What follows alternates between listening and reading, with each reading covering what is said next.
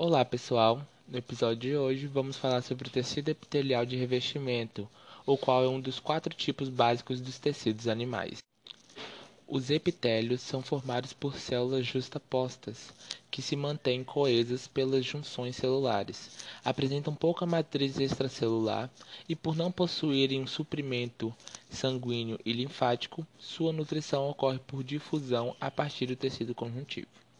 Essas células epiteliais são poliédricas, ou seja, possuem várias faces. Apresentam muito citoplasma, citoesqueleto desenvolvido e polaridade. Por serem células justapostas, pode ser difícil a visualização dos limites entre uma célula e outra. Desse modo, a identificação da morfologia é realizada mais corretamente pelo aspecto do núcleo que acompanha o formato geral da célula. O epitélio de revestimento cobre a superfície do corpo, funcionando como barreira física, mecânica e imunológica. Reveste os tratos digestório, respiratório e urogenital, as cavidades corporais e os vasos sanguíneos e linfáticos. Formam as unidades funcionais das glândulas de secreção exócrina e endócrina, por exemplo, glândulas salivares e fígado.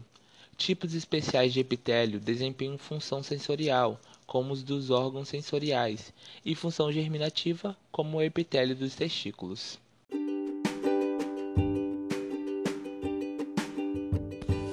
A classificação dos diferentes tipos de epitélio se dá por uma ou mais camadas de células com diferentes formas. Essas formas podem variar de pavimentoso, que é quando as células que o compõem são achatadas, cúbico, que é quando as células que constituem esse epitélio têm formas de cubo, cilíndrico, colunar ou prismático, geoepitélio que possui células alongadas em formato de coluna. O de transição é o epitélio que tem a troca de seu formato, que varia de pavimentoso a colunar. Isso ocorre devido ao estiramento provocado pela dilatação do órgão. Já quanto aos números de camadas ou estratificação, nós temos a simples, que é aquela que possui apenas uma camada de célula em contato com a lâmina basal. O estratificado, que é o epitélio que possui várias camadas de célula, sendo que apenas a mais profunda entra em contato com a lâmina basal. E o pseudoestratificado, que é o epitélio que é constituído apenas por uma camada de células, porém com núcleos em alturas diferentes. Essa diferença nas alturas faz com que essa única camada aparente ser várias em contato com a lâmina basal.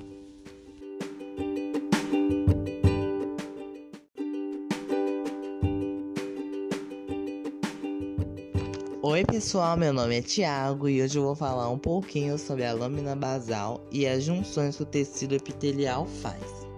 Os epitélios se encontram ancorados a uma lâmina basal, que separa e prende o epitélio ao tecido conjuntivo subjacente à lâmina, sendo que os componentes do tecido conjuntivo cooperam entre si para formar a membrana basal. A lâmina basal é uma camada de proteínas como colágeno do tipo 4, laminina e entactina e proteoglicano, sendo que a principal função da lâmina basal é a regulação interna celular, inferindo o metabolismo celular, bem como determina a polaridade das células. As células de revestimento estão unidas umas às outras através de estruturas denominadas de junções celulares. Os vários tipos de junção servem não só como locais de adesão, mas também como vedantes, prevenindo o fluxo de matérias pelo espaço intercelular e ainda podem oferecer canais de comunicação entre as células adjacentes.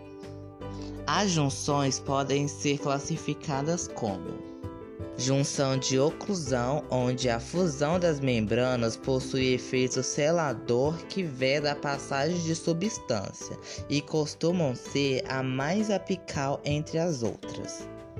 Junção de adesão são especializadas em proteínas transmembranas que se ligam a filamentos de actinas existentes no citoesqueleto que atravessam o espaço intercelular, se fundem e auxiliam as células adjacentes a aderirem umas às outras, promovendo assim a coesão entre células vizinhas. Junções comunicantes é um conjunto de pequenos canais que permitem que pequenas moléculas entrem para o interior das células adjacentes, ou seja, são estruturas dinâmicas abrindo e fechando em respostas aos estímulos. São formadas por proteínas transmembranas que formam poros seletivos à água, glicose e sais minerais.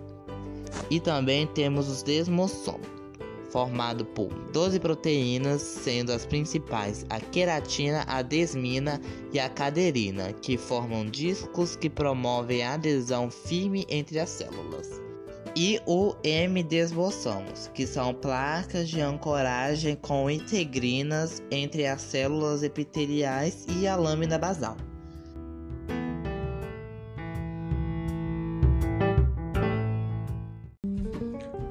Pessoal, eu sou Eduarda e hoje vou falar um pouquinho das especializações do tecido epitelial de revestimento.